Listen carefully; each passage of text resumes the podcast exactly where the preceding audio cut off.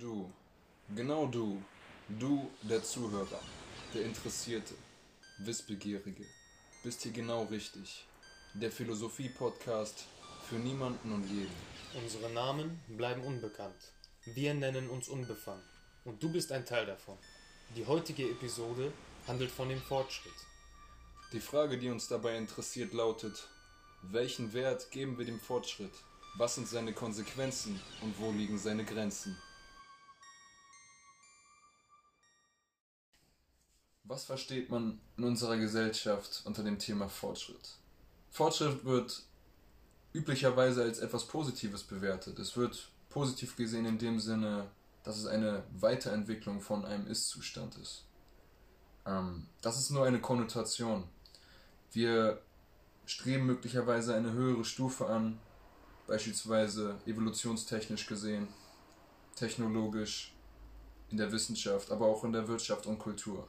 Aber wir vergessen, dass Fortschritt nach vorne schreitet und nicht in die Höhe. Also brauchen wir eventuell eine Erhöhung und kein Fortschritt. Eine Erhöhung worin? In der Entfaltung des Menschen eventuell? Also dir geht es darum, du möchtest sozusagen damit anschneiden, dass du vielleicht in dem Fortschrittsbegriff eine möglicherweise zu dolle Eindimensionalität also siehst. Richtig. Und ja. äh, man könnte auch sagen, dass ein Fortschritt aktuell, wenn man die Gegebenheiten ansieht, dass ähm, die, die, der technische Fortschritt zur Entfremdung des menschlichen Seins dazu beiträgt, ähm, der, der Fortschritt an sich eine Art Ideologie geworden ist, nach dem alle streben. Jeder will Fortschritt, weißt du? Genau. Jeder will, jeder will nach vorne, jeder will in der Karriere fortschreiten, jeder will überall Fortschritt haben, aber keiner macht sich wirklich Gedanken darum, genau. was Fortschritt alles beinhaltet. Ja, genau, also es ist am Ende des Tages wirklich eine Frage von, was für Werte man mit diesem Fortschreiten überhaupt verbindet. Also ich will gar nicht absprechen, dass es positive Fortschritte gab in der Menschheit. Hm. Aber es muss sich halt auch immer wieder die Frage gestellt werden, für was machen wir das hier eigentlich? Ja. Also wenn wir eine Unzufriedenheit mit einem mit einer Situation voll, also diese spüren, dann müssen wir uns ja auch bewusst sein, was wollen wir haben, was es naja, besser ich, macht. Ich würde sagen in erster Linie Nützlichkeit. Also ja. Fortschritt sollte nützen. Ja. Allerdings macht äh, die Produktion von Nützlichkeit, mhm. wie es Erich Fromm sagt, ähm, produziert nutzlose Menschen. Indem ähm, man sagt, ähm, zwar sind die Dinge von Nutzen, mhm. die wir produzieren, allerdings wird die Nützlichkeit des Menschen weniger.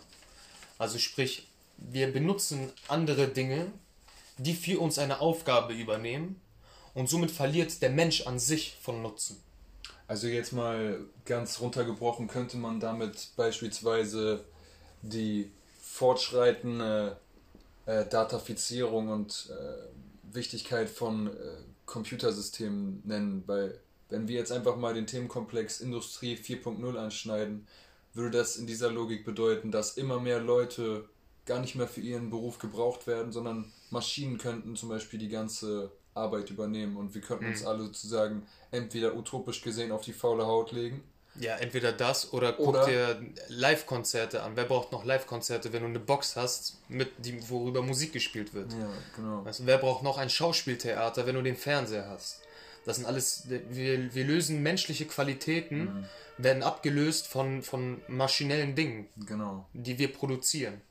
Also es könnte auch möglicherweise sein, dass, äh, wenn wir jetzt einfach mal den Fortschritt im technologischen Aspekt betrachten, natürlich kannst du quantitativ eine Steigerung erzeugen, da einfach äh, die Produktion von Gütern an sich beschleunigt wird. Ja. Aber ähm, zeichnet nicht auch, sagen wir jetzt mal, Arbeit, ist ja auch immer davon abhängig, wie man Arbeit definiert, zeichnet nicht Arbeit auch äh, die Leidenschaft und auch irgendwie das Brennen für seine Arbeit aus, wenn man wirklich dahinter stehen kann. Also wenn wir jetzt alle mal annehmen, wir wären jetzt alle mit der Motivation auf der Welt, uns das Leben möglichst faul zu machen, ja. dann wäre es ja auf jeden Fall auch nicht schlecht, dass Maschinen alles übernehmen. Aber ja. haben wir dann überhaupt noch irgendwie wirklich einen Drang? Haben wir dann einen Drang, noch irgendwas ja. zu erschaffen. Ja, ja. Oder ich habe hier ein interessanten, äh, interessantes Dings von Karl, Karl Marx, der sagt, das Reich der Freiheit beginnt in der Tat erst da, wo das Arbeiten, das durch Not und äußere Zweckmäßigkeiten bestimmt ist, aufhört. Ja. Also sprich, erst wenn wir anfangen, für unseren eigenen Zweck, für, für den Selbstzweck zu arbeiten, ja. damit wir die hundertprozentige Entfaltung der Menschheit, äh, des Menschen oder der Persönlichkeit anstreben, erst dann können wir unsere Arbeit als, als frei empfinden und nicht als eine Art Drang, ein, ein Zwang. Also du sprichst in dem Sinne davon, oder er spricht in dem Sinne davon, dass sozusagen eine gewisse Art von Grundbedürfnis erstmal gestillt werden muss, mhm. bevor man seinen Horizont in dem Sinne erweitern kann.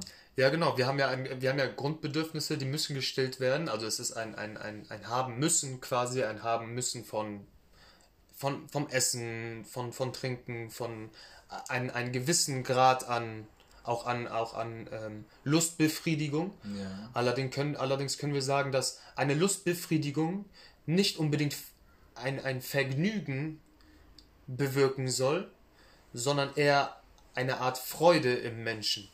Ja, verstehe. Ähm, da kann ich auch einen guten, eine gute Analogie ziehen. Hat auch was mit Fortschritt zu tun, mhm. vor allem mit Werteentwicklung. Mhm. Da gibt's einen, äh, gab es in den 70er und 80er Jahren einen sehr, sehr, sehr bekannten Forscher namens Ronald Inglehart. Der ist davon ausgegangen, dass es eine, wie sagt man, einen postmaterialistischen Wertewandel gab. Und ein Wandel ist ja auch mhm. eine, sagen wir mal, möglicherweise eine positiv, ein positiver Fortschritt oder ein Rückschritt. Er hat es genau. in dem Sinne erstmal neutral gesehen als Entwicklung bezeichnet. Mhm. Dass, äh, also er ist davon ausgegangen, es gibt eine sozusagen eine Mangelhypothese, die davon ausgeht, dass äh, der Mensch sich erstmal, wie gesagt, um seine Grundbedürfnisse, Hunger, Überleben, diese basischen Sachen kümmern muss, bevor er seinen Horizont erweitert und sich um andere, um tiefergehende Werte und Wertigkeiten beschäftigt. Ja, die tiefergehenden Werte sind ja auch essentiell für die Existenzweise des Menschen. Yeah. Wir können allerdings auch einen Überfluss dieser Werte deuten, indem wir sagen, Spaß haben ist gut, jeder Mensch will Liebe, jeder Mensch will glücklich sein, jeder Mensch will mm. sich mhm. begnügen. Allerdings wird es zum Vergnügen, wenn wir sagen, ich spiele acht Stunden am Tag Playstation oder oder, oder sauf mir jedes Wochenende einen rein, rauch Zigaretten und, und lenke mich ab und bin in dem Sein, in dem Menschsein an sich passiv. Also kommt es darauf zurück, dass es auch immer eine Frage des Verhältnisses ist. Wenn ich jetzt davon ausgehe, ja. wenn ich jetzt einfach davon ausgehe, äh, ich habe eine Veränderung von A nach B gemacht, aber beim, sobald ich B erreicht habe, meinen Grundstatus A wieder vergesse oder vorherigen Status vergesse, was ist dann überhaupt noch mhm. die Veränderung wert, wenn ich gar nicht den Ursprung kenne? Ja, das heißt eine unauf, ein, unaufhört, ein unaufhörliche ähm, weiteres Begieren nach der Befriedigung der Begierde quasi. Ja, genau. Ähm, und noch an der Stelle, wenn wir noch weiter auf Ronald Inglehart eingehen, ähm, er hat halt diesen äh, postmaterialistischen Wertewandel vor allem darauf bezogen, dass und gucken wir uns einfach mal so die Nachkriegsgeneration an. Ja. Also wir waren, nach der, nachdem der Krieg vorbei ist, hatten die Leute erstmal Existenzsorgen. Es ja. ging ums, es war Nahrungsmittelknappheit. Dann kamen die 60er, die Industrieboomerzeit. Ähm, die Leute haben sich Autos gekauft, sind in Urlaub gefahren, es gab Supermärkte, alles Mögliche. Ja. Die Sache, es wurde das, der, der, der Drang zum Materialismus wurde befriedigt. Ja. Nach dieser Phase ähm, beobachtete Ronald Inglehart, dass also die Kinder der Nachkriegszeit waren halt irgendwann oder die Nachkommen dieser Zeit waren halt irgendwann an diesen, sage ich mal, Standard gewöhnt. Und es hat sich dann irgendwann herausgestellt, dass Materialismus alleine nicht mehr ausreicht. Es haben sich neue Lebenskonzepte entwickelt. Auch die Hippie-Zeit war ein Ausdruck dieser. Ja, dass man eigentlich eine Veränderung haben wollte. Genau, Richtig? genau. Richtig? Das also ist sprach, sprich ein, ein, ein was heißt ein Zurück, aber ein, ein, ein sich zurückbesinnen an den Ursprung, an die, an die Ursprünglichkeit des Menschen. An, an, ja, und, da, und, daran, und dann zeigt sich ja auch schon, dass äh, die Werte, auf, wenn man das eindimensional betrachtet, die, also da macht die Entwicklung und der Fortschritt in dem Sinne Sinn. Aber je nachdem, wie sich die Werte äh, wieder adjustieren lassen, hm. zeigen sich wieder ganz andere äh, Empfindungen von Fortschritt und Rückschritt. Ja. Weil, äh, sagen wir jetzt einfach mal, ein zweites Konzept von Ronald Engelhardt, welches logisch gesehen nach der äh, Mangelhypothese kommt, ist die Sozialisationshypothese. Okay. Das bedeutet in dem Sinne, dass du sozusagen an die Werte oder an den Werten festhältst, die du seit äh, im frühen Alter sozusagen mitbekommst. Wenn du sozusagen beispielsweise in der Nachkriegszeit aufgewachsen bist mit den Umständen, dass es Mangel, Mangel war beispielsweise an Essen und an Sicherheit. Hm. Kann es sein, dass du dann im späteren genau. Alter einen ein Hang dazu hast, genau, eher in diese Richtung zu gehen? Genau, es geht hier vor allem darum, das okay. ist, sagt diese okay. Hypothese aus. Wir beispielsweise und auch die Leute, die nach dieser Zeit aufgewachsen sind, mit mehr materieller Sicherheit und sozusagen diesem. Sehen uns vielleicht mehr nach Freiheit. Sehen uns mehr nach tieferen, also Oder postmaterialistischen tieferen. Sinn.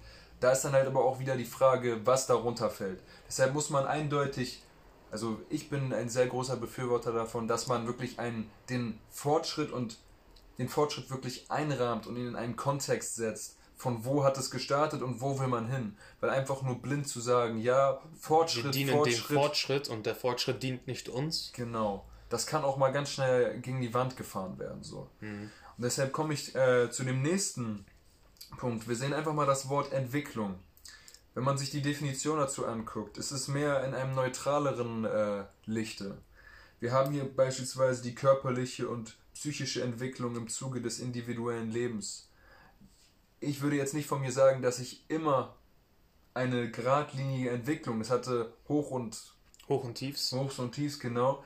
Deshalb, ähm, es ist nicht so, dass man diesen Begriff Entwicklung irgendwie per se unter oder unterstellen könnte, ja, das ist jetzt top oder nicht gut. Mhm. Deshalb ähm, finde ich, dass an der Stelle ist es vielleicht gesellschaftlich gesehen interessanter, sich mehr mit dem Begriff Entwicklung auseinanderzusetzen, weil ja auch hier, wenn man sich genauer die Definition dazu anguckt, gesellschaftliche Entwicklungen, Entwicklungen äh, beschrieben wurden. Also Fortschritt dient meiner Meinung nach immer, wenn das als Beschreibungsmuster benutzt wird, immer jemanden, der diese Beschreibung nutzt.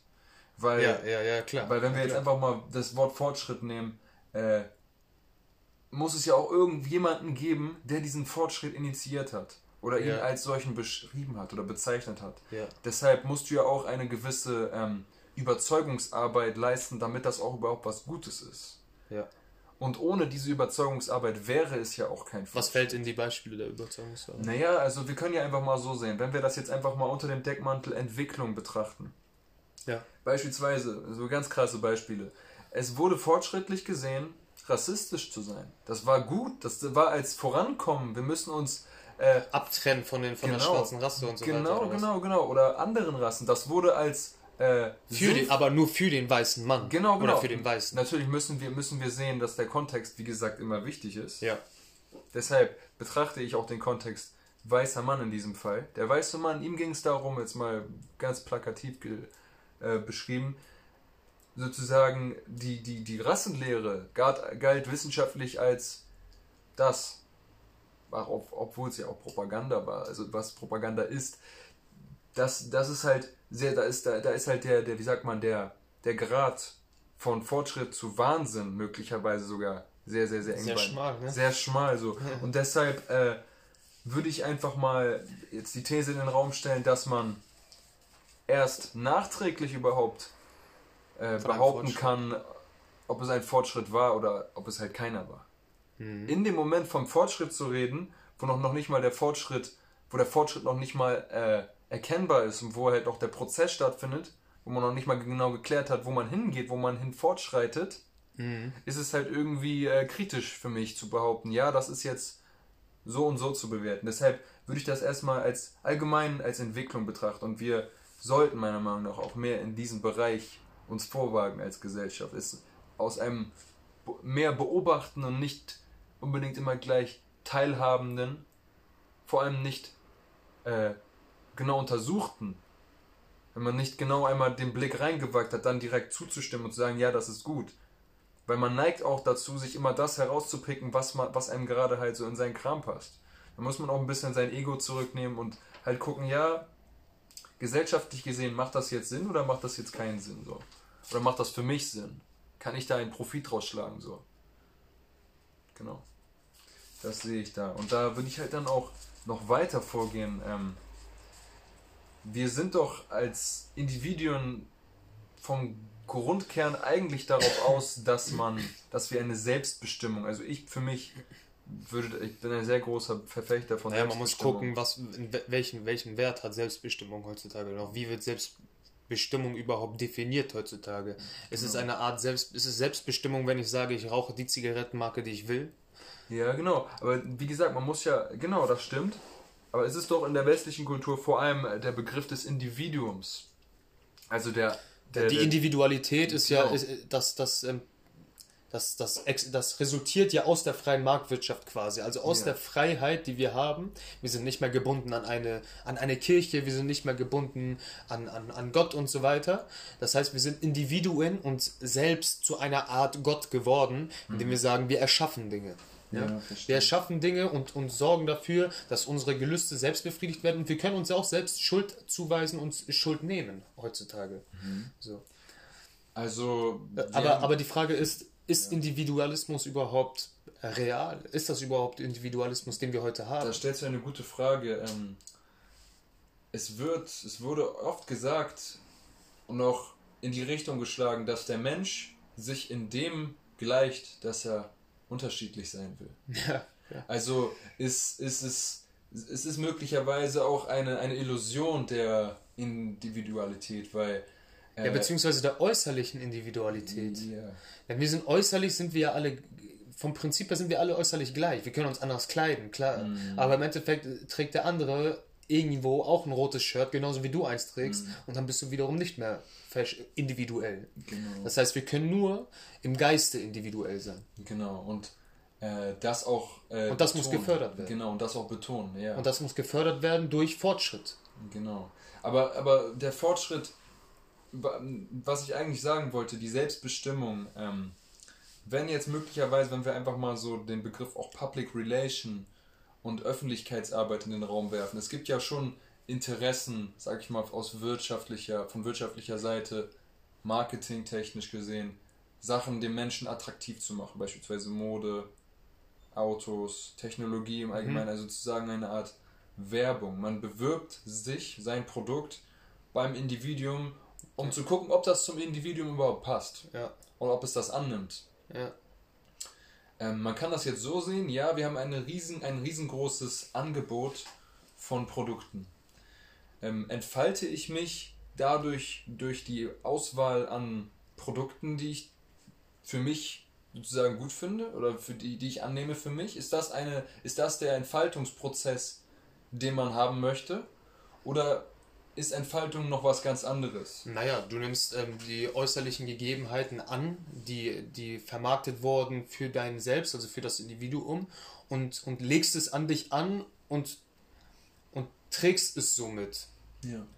Und somit bist du ja quasi selbst ein Produkt, ein, ein Marketingprodukt, was anderen, was dazu beiträgt, dass andere sich das auch kaufen und ähm, die dann selbst zu einer Art Marketingprodukt werden. Das heißt, wir verkaufen uns ständig selber, wir müssen verkäuflich werden. Mhm. Wir gucken gar nicht mehr darauf, wie unterschiedlich sind wir in der mhm. Denkweise, mhm. wie individuell sind wir als Charakter, ja, sondern wie individuell sind wir äußerlich und verkaufen unsere Äußerlichkeit und das macht uns alle gleich.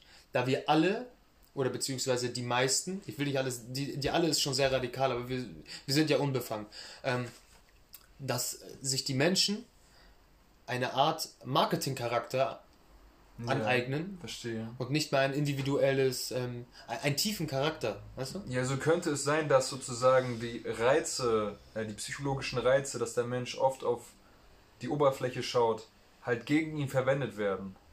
Damit er sozusagen selbstbestimmt seine Selbstbestimmung aufgibt. Naja, ich weiß nicht, ob das die Absicht dahinter ist, aber es ist ein, es ist ein Phänomen, was man be betrachten kann und was auf jeden Fall Sache, also was auf jeden Fall Fakt ist. Da ähm, Erich Fromm beschreibt das so, das ist ziemlich interessant. Er hat gesagt, wir haben uns ähm, im 18. Jahrhundert, ungefähr Mitte 18, des 18. Jahrhunderts, haben wir uns ähm, in der Ausschreitung des, des, der Industriezeitalters, haben wir uns immer mehr von der Religion abgewandt mhm. und haben uns immer mehr dem, dem, dem Arbeit, der Arbeit der Industrie hingegeben mhm. und haben somit haben somit angefangen, wie wir schon gerade eben besprochen haben, sich die, die Fortschritte, die er macht, die Produktivität, die er an den Tag legt, als, als, als Charakterstruktur angelegt. Mhm. Das heißt, je produktiver du bist, je mehr du arbeitest, je in Anführungsstrichen aktiver du bist, umso, umso, umso begehrenswerter bist mhm. du ja auch. Ein Mensch, der viel Sport macht, viel arbeiten geht, das ist ein guter Bürger. Ja. Jemand, der arbeitslos ist und, und keinen Sport macht, ist ein schlechter Bürger. Mhm. Allerdings darf man nicht vergessen, dass ein, dass ein acht Stunden am Tag arbeiten, zwei Stunden am Tag Sport machen, danach nach Hause gehen, Glotze anmachen und dann schlafen gehen, hat nichts mehr mit Aktivität zu tun.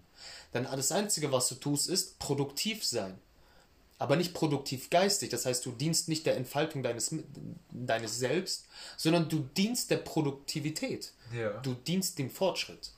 Okay, verstehe, verstehe. Also du bist sozusagen, ähm, du, man könnte es ja jetzt ganz, ganz, ganz stumpf formulieren, man ist Teil des Zahnradsystems. Aber das, das ist ja auch nur eine Betrachtungsweise, die daher stammt, dass es irgendwie eine Maschine ist, die nicht verändert werden kann oder die sich selbst irgendwann aufgeht, die selbst irgendwann in sich zerfällt. So.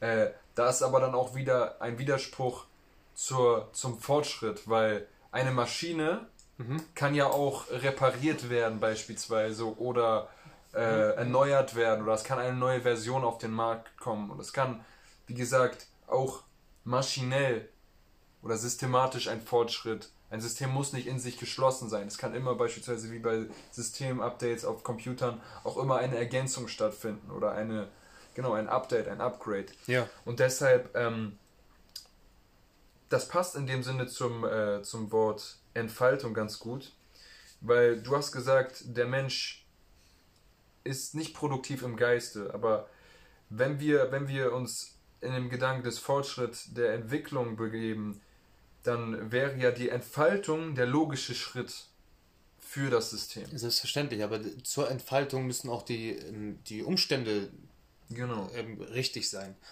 Wenn du einen Umstand hast von, von einer Art, wie wir schon gesagt haben, von einem ja quasi Zwang. Du bist ja, du bist ja gezwungen mhm. zu arbeiten. Ansonsten kann, hast du ja jegliche Ansehen in dieser Gesellschaft verloren.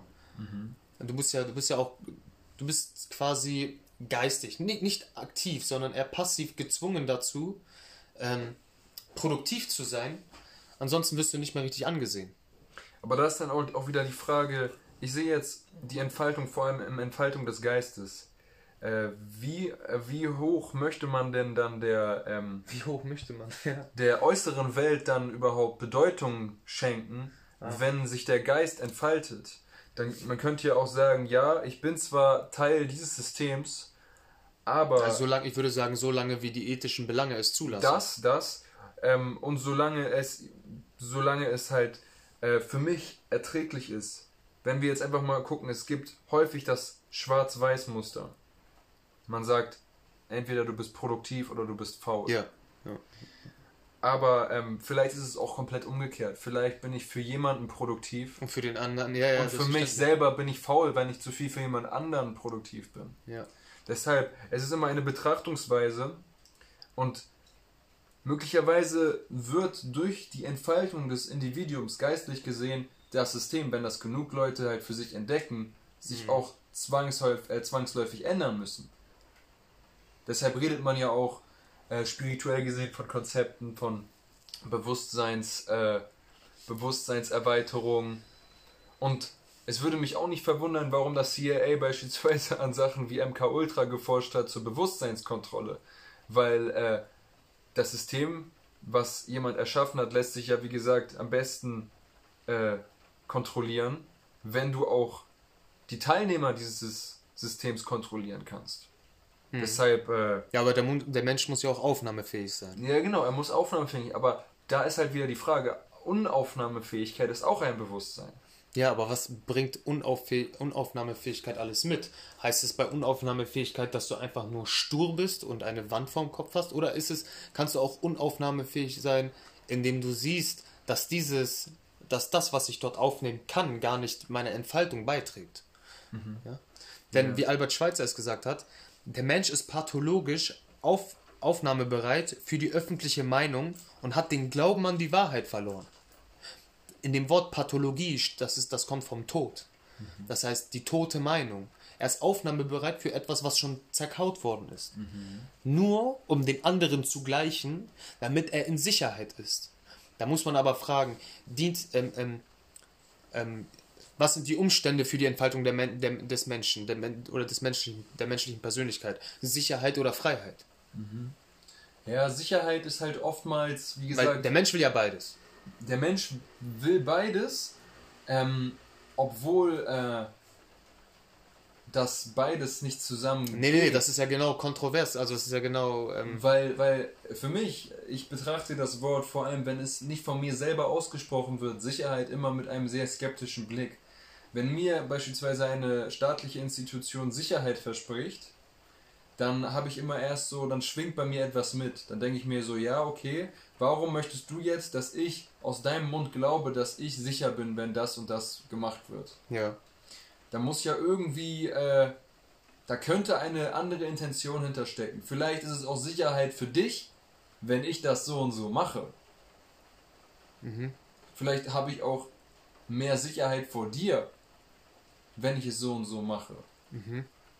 Aber habe ich dann wirklich Freiheit, wie du schon sagst, es, es kann nicht beides zusammen sein, weil Freiheit ja. muss erst bestehen, bevor ja. man für sich selber eine Sicherheit garantieren kann. Weil Sicherheit ist auch, wie gesagt, sehr, sehr, sehr heikel als Begriff. Was nehmen wir als Sicherheit? Wenn wir jetzt einfach mal den Geist, die Sicherheit des Geistes, die Sicherheit des eigenen Bewusstseins beschreiben, dann, dann kann man das einfach auf Erfahrung runterbrechen. Das, was ich gerade hier wahrnehme, das ist gesichert.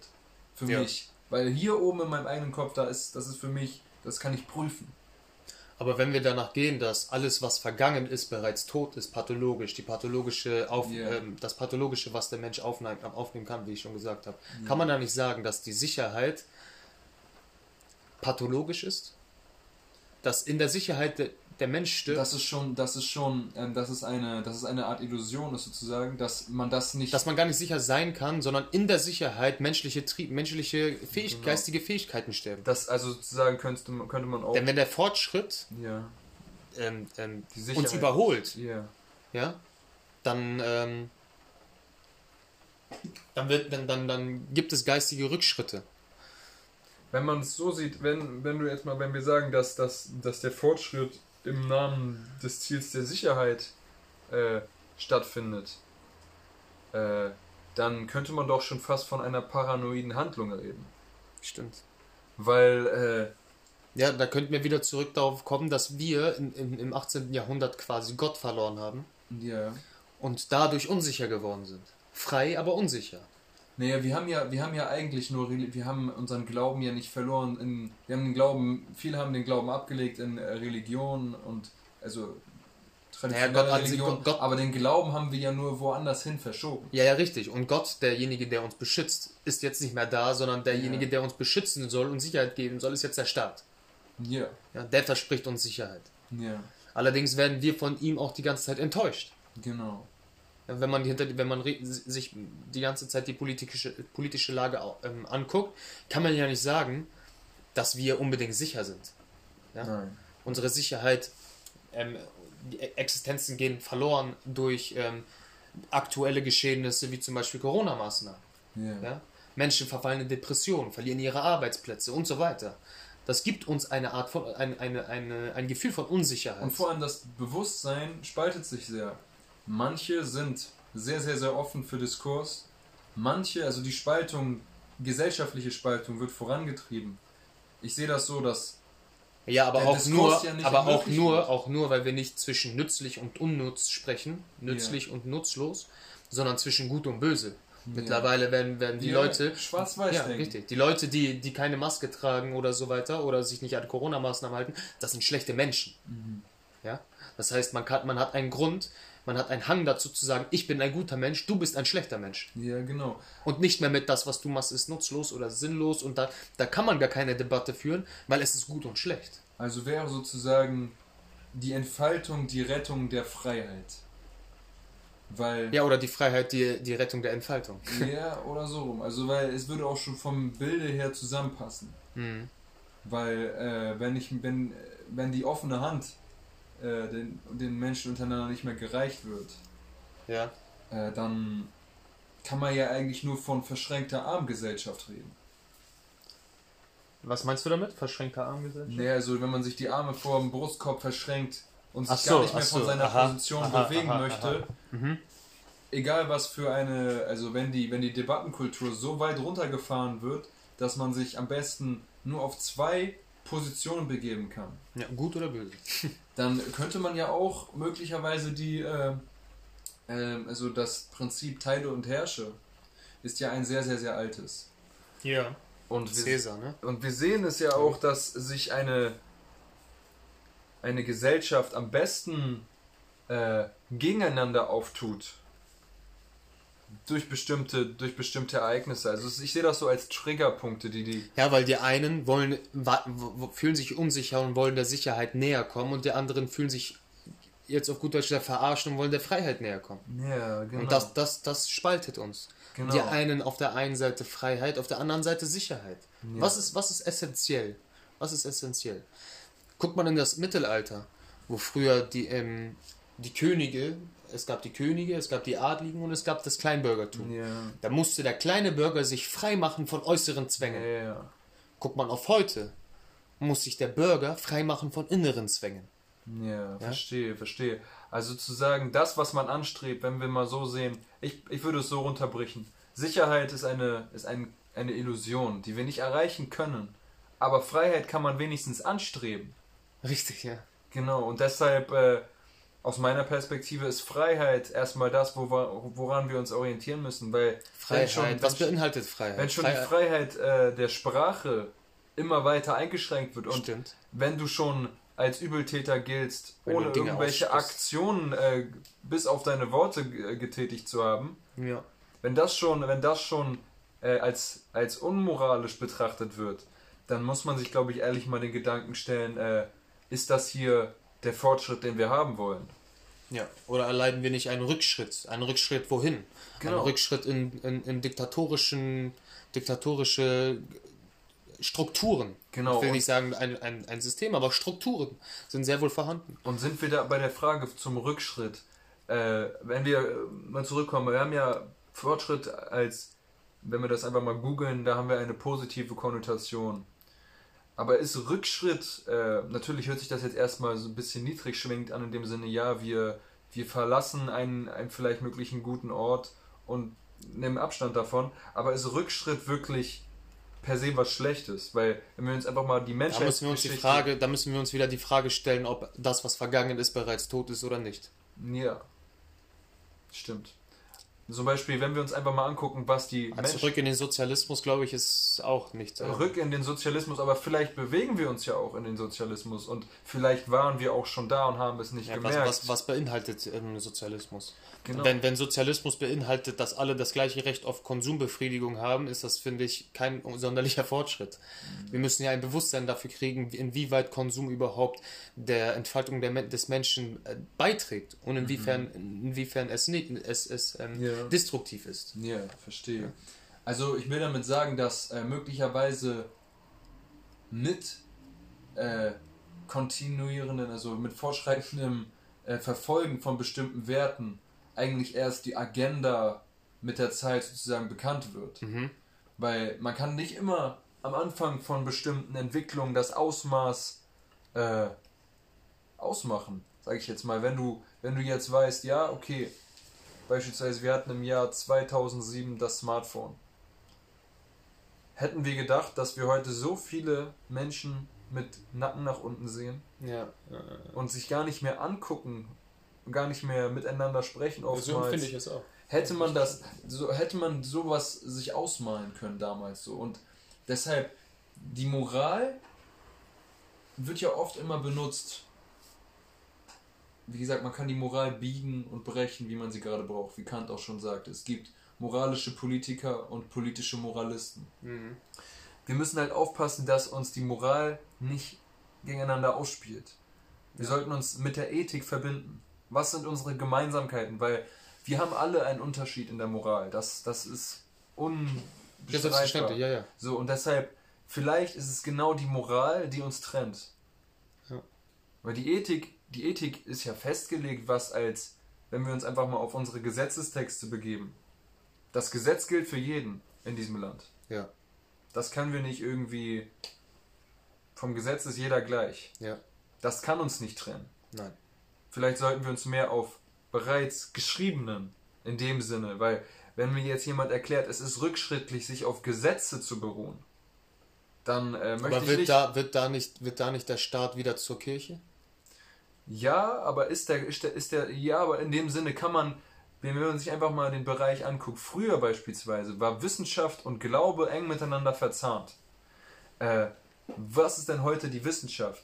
Sie ist komplett getrennt von der Spiritualität, aber braucht man nicht in der Wissenschaft einen Glauben nach Fortschritt oder nach neuer Erkenntnis, mhm. um überhaupt sinnvoll forschen zu können? Ja, ja, man braucht in der Wissenschaft auf jeden Fall einen, einen, einen Zweck. Und wenn wir jetzt und der Zweck sollte die Entfaltung des Menschen sein. Und, jetzt und nicht, und nicht der, die, das, äh, der Fortschritt des Fortschritts. Und jetzt gucken wir auf, was du eben sagst, äh, der Staat als Kirche. Haben wir denn heute eine, ein hohes Vertrauen in den Staat? Wäre es nicht, wenn wir uns mehr auf Gesetze berufen, wieder mehr ein Glauben in den Staat und seine Regeln, die er uns vorgegeben hat? Und wenn er seine eigenen Regeln bricht, wo kann ich dann überhaupt noch sagen, was ich, was ich sagen kann dazu? Was, mhm. äh, da muss ich doch selber für mich gucken, wo ich bleibe. Dass ich mich frei von dem also von dem bewege, was in sich gar nicht frei ist, sondern sich selber über sich hinaus entfaltet, neue Regeln aufstellt, da muss ich mich doch auch auf jeden Fall dagegen stellen. Weil es kann ja nicht sein, dass wir hier zweierlei Maß messen. Ja. Weil ich bin ja mikrologisch, Mikroteil von dem Makroteil. Wenn sich auf einmal das Makro über mich stülpen will, dann kann ja nicht angehen. Mhm. Unsere Devise? unsere Devise. Ich würde sagen, denk mal selber drüber nach.